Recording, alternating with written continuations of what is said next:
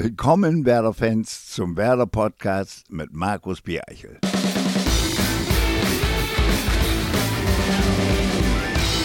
Ja, hier ist der Werder Podcast, das offizielle Audiomedium des SV Werder Bremen, das wie jede Woche von unserem Technikpartner Mediamarkt präsentiert wird.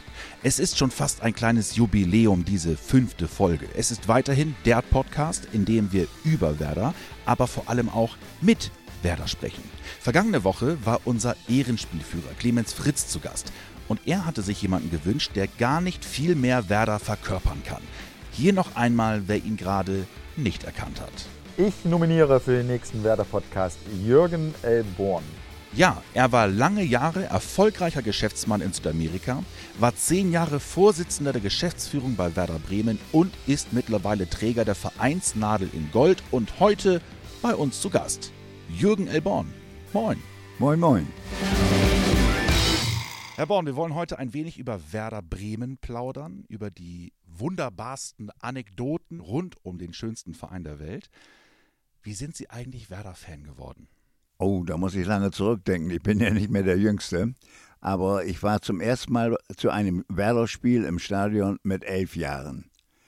Ähm, danach, äh, das war mit meinem Onkel, der mich mitnahm, und danach äh, bin ich dann äh, allerdings mindestens zwei oder drei Jahre später auch einer von den Nutznießern von gewissen Löchern im Zaun gewesen. Denn äh, zu der Zeit war das Stadion auch, äh, wenn man etwas geschickter war, im Krabbeln und Springen und äh, Schleichen, betretbar ohne eine gültige Eintrittskarte. Und das habe ich dann gelegentlich gemacht, bin allerdings dabei auch geschnappt worden und konnte das Spiel dann nicht sehen. Sie sind ja irgendwann in den 60er, 70er Jahren in Südamerika gewesen. Wie hat man sich damals über Werder informiert? Ja, das ist eine ganz äh, schwierige Angelegenheit gewesen, denn ähm, das Schlimmste überhaupt in meinem Leben war, dass ich das erste Mal vier Jahre weg war, ohne einmal wieder nach Deutschland zu kommen und ich keine weiteren Verwandten außer meiner Mutter hatte und die habe ich hier alleine zurückgelassen. Das hat unheimlich wehgetan. Und äh, meine Mutter hat mir aber ein bisschen geholfen, immer mit den Zeitungsartikeln der Montagszeitung, mit den Spielberichten. Nur äh, so mit dem Flugverkehr, das war eine teure Sendung, äh, die kam dann meistens mit Schiff. Ähm, Hamburg Süd fuhr sehr stark die Ostküste Südamerikas an und beinahe jeden dritten oder vierten Tag kam ein Schiff von Hamburg Süd und man lernte inzwischen so einige Seeleute kennen, ne, die bekamen dann immer eine Flasche Rotwein aus Argentinien und brachten äh, für mich dann die Post äh, mit.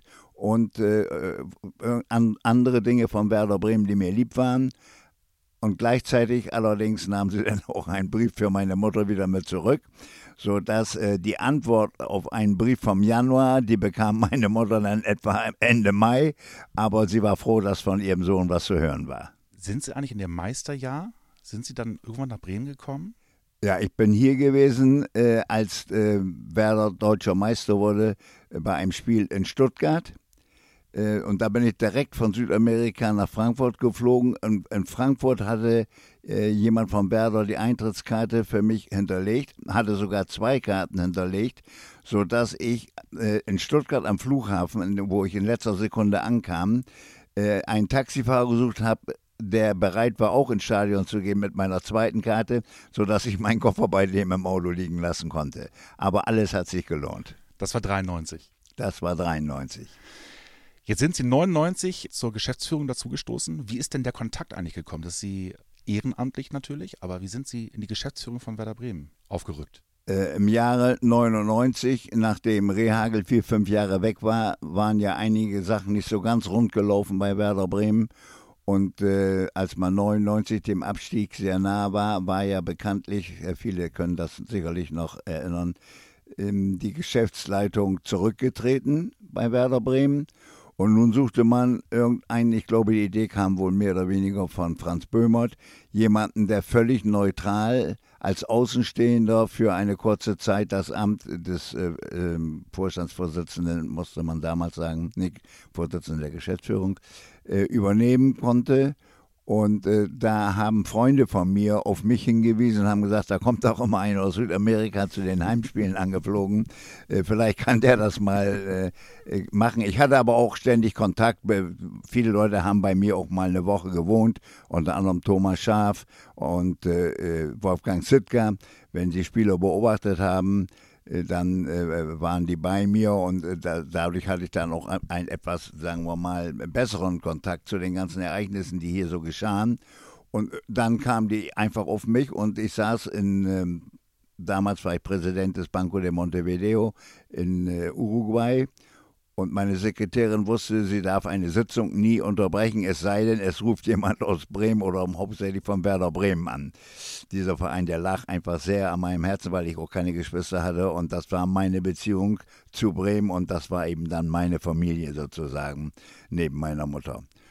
Und dann kam meine Sekretärin aufgeregt rein und äh, sagte, da ist aber einer, der ruft aus Bremen an und nannte auch den Club Werder Bremen. Und dann bin ich rangegangen und da hatte Hans Schulz äh, mich angerufen, das Telefon aber an Franz Böhmert weitergegeben. Und Franz, ich sage, Franz, du musst mal eben schnell machen. Ich habe hier ein bisschen Zeitdruck. Und da weiß ich noch wie heute, äh, er sagte, du, wir brauchen dich hier und du kannst selbst aussuchen, Vorsitzender des Vorstandes oder Schiedsrichter Obmann. und da habe ich gesagt, gut, äh, ich mache beides. Tschüss, habe ich aufgelegt.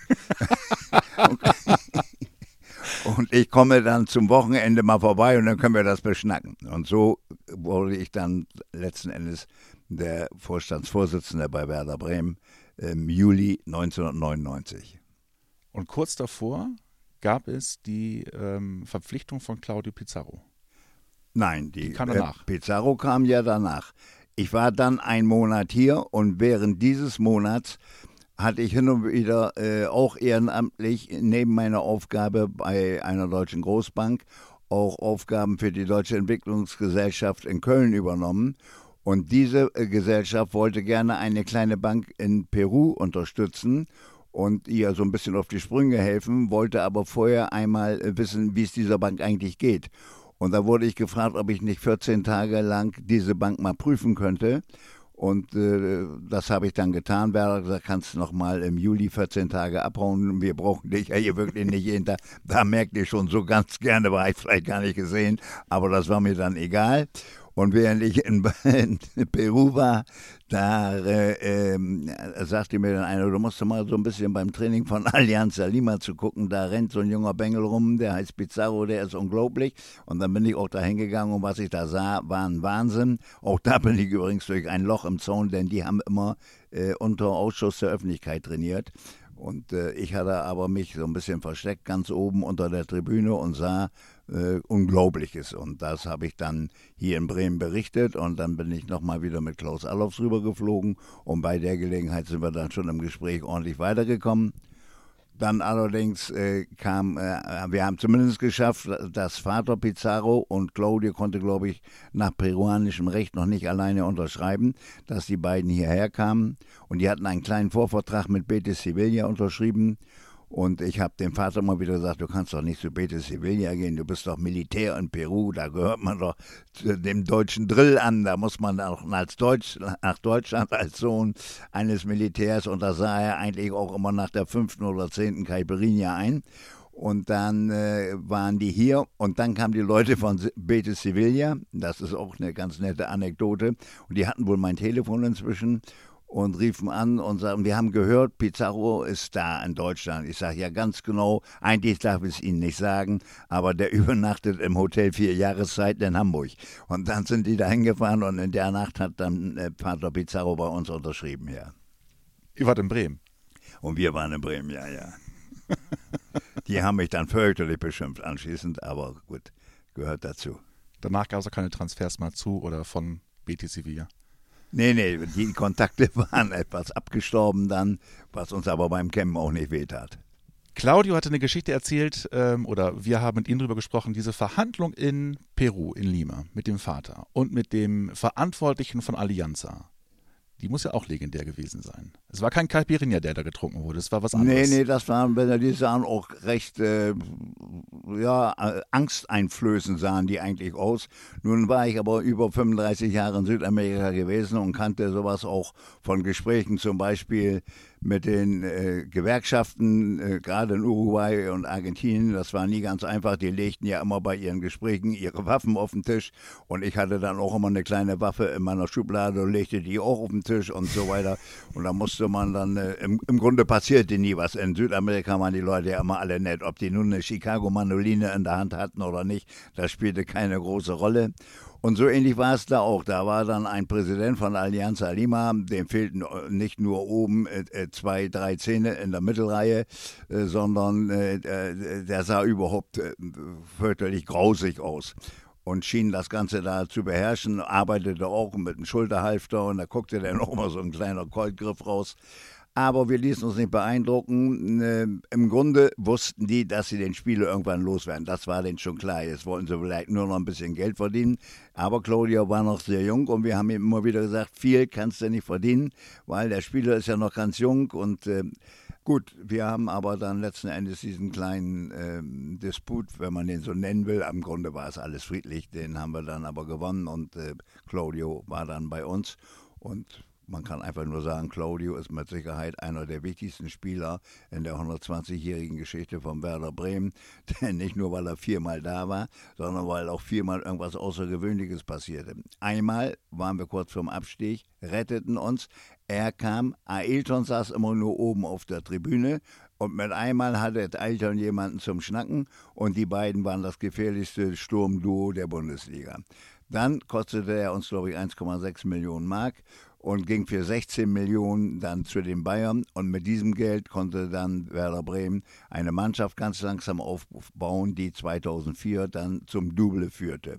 Dann kam er nochmal wieder 2009 äh, und holte mit uns den DFB-Pokal. Dann kam er nochmal wieder, das dritte Mal rettete er uns mit elf Toren vom Abstieg. Und nun ist er nochmal wieder da und irgendwas rettet, Rettungshaftes wird er sicherlich auch wieder im Schilde führen.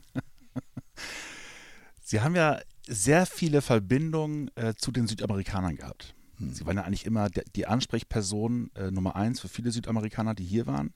Haben Sie noch aktuell Verbindungen? Ja, dann äh, habe ich äh, in Montevideo viele Jahre gespielt mit dem Vater von Diego Forlan. Pablo Forlan, der hat auch 80 Mal für Uruguay, glaube ich, gespielt. Und in der Mannschaft war ich drin zusammen mit Silva. Silva hatte ja 1966 beim Spiel Deutschland gegen Uruguay Uwe Seeler und Bax gegeben und er hat sich dadurch Namen gemacht, ist dann vom Platz geflogen. Aber das war mein Tennispartner auch nebenbei in äh, Montevideo. Und so sind eine ganze Menge Kontakte da. Ich habe sehr viele Kontakte auch gehabt zu in Buenos Aires, äh, einmal zu meinem Lieblingsverein in Argentinien. Also mein, mein liebster argentinischer Verein ist Independiente, aber auf der anderen Seite eben auch äh, durch ähm, eine Verwandte, äh, die ich habe in Argentinien über meine Frau ähm, mit dem Verein River Plate. Also es ist überall noch was, auch Brasilien, da sind auch noch verschiedene Kontakte. Aber wie gesagt, die Zeit äh, läuft vorwärts und zwar ziemlich rasch und einiges, das eine oder andere äh, geht dann so nicht in die Brüche, aber äh, die, Dra die Drähte werden dünner. Warum hat Diego Forlan nie für Werder Bremen gespielt? Frage ich mich jetzt. Ja, wir waren da gar nicht so weit davon weg, weil der Vater immer wollte. Ich war, er wusste ja, dass ich hier da bei Bremen äh, in Bremen mitarbeitete und er wollte das gerne und wir waren auch da. Ähm, da haben wir ein bisschen gezögert und dann ging er erst zu Independiente und äh, nun ist es so, wenn ein Paraguayer und ein Uruguayer, die spielen beide gut Fußball, aber wenn die erst über ein äh, größeres Land äh, dann an den Markt gehen, dann verdreifacht sich normalerweise der Preis, so ein bisschen symbolisch gesprochen. Und da war der dann auch mit einmal schon fünf bis zehn Millionen wert und nachher war er noch teurer. Also der ist uns da dadurch ein bisschen durch die Nase gegangen. Jetzt waren Sie auch daran beteiligt, äh, Spieler zu holen wie Diego. Wie hat man den davon überzeugen können, zu Werder zu gehen? Äh, das war insofern nicht ganz so schwer, als dass der äh, im Porto nur auf der Tribüne saß. Äh, das hatten wir rausgekriegt. Ähm, äh, Alofs war maßgeblich auch daran beteiligt. Ich hatte Diego gesehen bei Spielen, als er noch in Santos spielte und äh, brasilianischer Meister wurde, ich glaube mit 17 Jahren. Äh, das war unglaublich, was er da schon gezeigt hat. Und äh, ich habe auch zu Alofs gesagt, dass ich den Spieler äh, durchaus ins Herz schließen könnte und auch in die Arme nehmen könnte und auch äh, zum Mitglied beim Werder Bremen machen könnte. Und äh, dann sind wir da äh, hingeflogen und haben uns getroffen mit Diego und seinem Vater, Alofs und ich. Und gut, das Gespräch wurde hauptsächlich auf Portugiesisch geführt. Ähm, aber Alofs war begeistert und, und wir wollten ihn unbedingt haben. Und es war ja eigentlich auch ein ganz gutes Geschäft. Ich glaube, wir haben 6,5 Millionen bezahlt und haben daher, glaube ich, irgendwie, was kann das sein, 26 Millionen zurückgekriegt. Ja, also das war ne, außergewöhnlich gut. Der Vater war sehr schwierig. Ne, der kam auch dann später mal irgendwie in den Knast. Der, der hatte den Rückwärtsgang reingelegt. Und zwar hatte der jemanden überfahren und dann anstatt abzuhauen, ist er nochmal zurückgefahren, weil der wohl noch lebte oder atmete. Und das war nicht so gut. Aber in Brasilien kann man da solche Dinge, die werden irgendwie anders gelöst. Und äh, was ich nur sagen kann, ist, äh, Diego ist ein begeisterter Veteraner. Er hatte seine größte Zeit hier bei uns. Er war ein wichtiger Mann. Jeder, der einen Ball hatte, hat erstmal geguckt, wo Diego steht und hat den Ball dahin gespielt. Und das hat ihn unheimlich nach vorne gebracht. Und wenn man heute mit ihm spricht, dann weiß man, dass er sich jedes Wochenende um das Ergebnis von Werder Bremen kümmert, dass er in den Zeitungsaussagen oft mal Werder Bremen erwähnt und ähm, er ist mit dem Herzen bei uns. Ist da auch noch die Möglichkeit zurückzukommen. Ist auch ja. erst 31. Ja. ich äh, habe mit Baumann drüber gesprochen oder Baumann hat mit mir drüber gesprochen, wie man es will. Und äh, der hatte durchaus, durchaus auch darüber nachgedacht und äh, vor allen Dingen war mein Argument, äh, wenn er da bei Flamengo, glaube ich, jetzt spielt, dann äh, zahlen die ja auch mit Weichwährung und äh, in Dollars kann das nicht allzu viel sein. Also ich war der Meinung, man könnte sowas vielleicht finanziell stemmen. Aber nun ist es so gelaufen. Ja, auch nicht schlecht. Was war denn so die skurrilste Verhandlung, skurrilste Verpflichtung, die Sie begleitet haben? Ja, Pizarro gehört durchaus mit dazu. Äh, eine verrückte Verhandlung war auch, als Ailton, der nun auch ein bisschen Geld gekostet hatte, immer auf der Tribüne saß, äh, sagte Böhmer, pass mal auf, wenn du am Wochenende wieder zum Spiel kommst aus Südamerika, dann unterhalte ich doch mal mit Herrn Magath, warum er den Ailton immer auf die Tribüne setzt. Gut, dann hatten wir also ein Gespräch zu dritt, ich sollte das übersetzen und dann sagte Magath, sag ihm mal, also einer, der nicht Deutsch äh, kann und auch nicht Deutsch lernen will und so weiter und so fort und überhaupt nicht in die Hufe kommt, der kann bei mir nicht spielen. Dann habe ich eigentlich schon das gesagt und da hat er dann zu mir gesagt, dann erzähl ihm mal, dann sollen sie erstmal den, den äh, Deutschlehrer wechseln, denn ich kann bald Shakespeare übersetzen. Ich weiß aber nicht, was Ecke und Elfmeter heißt. Es gab sehr viele Südamerikaner, die es geschafft haben, die halt großartige äh, Werder-Spieler waren. Diego, Claudio, Naldo, äh, Nelson. Es gab auch viele, die es nicht geschafft haben. Gustavo Neri, Junior Baiano. Ja, Moment, da muss ich eben einmal anschalten. Junior Baiano war eine Granate hier. Und ich weiß noch, äh, Torwart Reck erzählt mir immer wieder, wenn er mich sieht, du, weißt noch, Bajano, der größte Abwehrspieler, der beste Abwehrspieler, der jemals in meinem Leben vor mir gestanden hat. Also er war schon gut, aber er hat ja ein widerliches Foul gemacht. Mhm. Bei einem Spiel gegen Leverkusen hat er einen am Boden liegenden Spieler von hinten ein bisschen den, den Rücken gekrault. Und äh, das gab, glaube ich, 13 Spiele äh, äh, Sperre. Ja. Und das war, wurde dann zu teuer und da hat man ihn aber einigermaßen günster, günstig wieder zurücktransferieren ja. können. Und später waren dann auch da ein paar Drogendinge mit im Spiel bei ihm. Also es war nicht ganz so schlimm, dass er nicht mehr da war. Wer war denn die größte Enttäuschung für Sie persönlich? Ja, die größte Enttäuschung war Carlos Alberto. Neri hatte eine schöne Meise, also der war ja sowas von bekloppt, äh, dass ich schon dachte, der könnte gut werden auf dem Platz, aber äh, also der war Verteidiger bei uns und bei einem Spiel, das werde ich nie vergessen, äh, hat der Gegner eine Ecke ge gegen uns. Da rennt er mit mal auf die Mittelstürmerposition und wartet da auf den Ball. Äh, und solche Dinge passierten. Und das Allergrößte, was ich dann gesehen habe, als er nicht mehr hier war, spielte er in Sao Paulo. Und da bin ich nochmal zu einem Spiel gegangen, habe mir das angeguckt. Da war er inzwischen Kapitän der Mannschaft. Da hatte, hatten sie ihm eine Spielführerbinde gegeben, die war wohl eine Nummer zu groß und rutschte immer von seinem Ärmel runter. Und da hat er das Ding als Stirnband aufgesetzt und das hatte dem Schiedsrichter nichts ausgemacht. Das Spiel lief weiter. Solche Sachen sind in Deutschland schwerer zu handeln. Sie waren ja auch in der aktiven Zeit immer sehr fannah. Was ist die vielleicht skurrilste Geschichte gewesen, die Sie mit Fans erlebt haben? Ja, da gibt es eine ganze Menge, aber äh, zum Beispiel eine Geschichte ist, äh, äh, zu Auswärtsspielen bin ich immer hingefahren und äh, wollte nie so ganz gerne alleine dahin. Zurück konnte man meistens mit dem Flieger der Mannschaft äh, wieder nach Bremen kommen. Und ich habe dann immer unseren armen Hans Schulz überzeugt. Jeden Freitag habe ich den bearbeitet. Wir müssen morgen nach Cottbus, wir müssen nach Cottbus und weiter. Und dann, äh, äh, da gibt es übrigens, Cottbus kann ich gleich mal zwei Geschichten erzählen. Eine ist besser als die andere eigentlich. Ähm, da, einmal sind wir mit dem Zug darunter und da mussten wir in Hannover umsteigen. Von Bremen bis Hannover war nicht ein Werder-Fan im Zug, nur er und ich. Und dann kam der Zug aus Essen und fuhr nach Berlin und der war voll von Werder-Fans und das war mir nie so klar gewesen, was wir an, im Westen für Fans haben.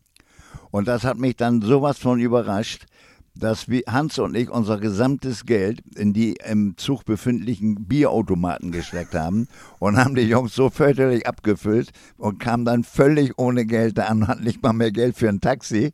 Und die Jungs waren fröhlich und happy und haben für uns gesungen und äh, äh das war ein, Ergeb ein Erlebnis, was ich äh, nicht vergessen kann. Daraufhin sagte Hans, ich fahre nie wieder mit nach Cottbus und nun kam wieder ein Spiel in Cottbus und habe gesagt, ich habe was Neues. Wir fliegen nach Berlin morgens um 8, dann sind wir um 9 da und dann gehen wir ins KDW in den sechsten Stock. Ich lade dich ein zum Hummerschwanz essen und eine Flasche Chablis trinken und so weiter. Und dann fahren wir mit dem Zug weiter oder wir gucken mal. So, und dann hatten wir aber nicht eine Flasche Chablis getrunken, das war ja so ein nervenaufreibendes Spiel immer in Cottbus, sondern vielleicht zwei oder drei. Und äh, da habe ich gesagt, du, das schaffe ich jetzt nicht mehr da zum Bahnhof Zoo. Wir nehmen jetzt ein Taxi. Und dann sind wir mit dem Taxi gefahren. Der Taxifahrer sagte sofort, er wäre noch nie aus Berlin rausgekommen. Ich sagte, das ist egal, fahr jetzt nach Cottbus. Und zwar Autobahn, immer geradeaus und bis ein Schild kommt Cottbus. So weiter. Und wir haben uns noch einen Augenblick unterhalten und dann sind wir beide eingeschlafen im Taxi. Und als ich wieder aufwachte, sah ich ein Schild, Halle, vier Kilometer. Ich sage, Hans, wir sind da, wo du geboren bist, aber wir sind weit weg von Cottbus. Und dann haben wir selbst so ein bisschen gesagt, komm, hier hast du nochmal 50 extra, nun lass mich mal eben fahren. Und dann sind wir mit Vollgas nach Cottbus und noch gerade richtig angekommen.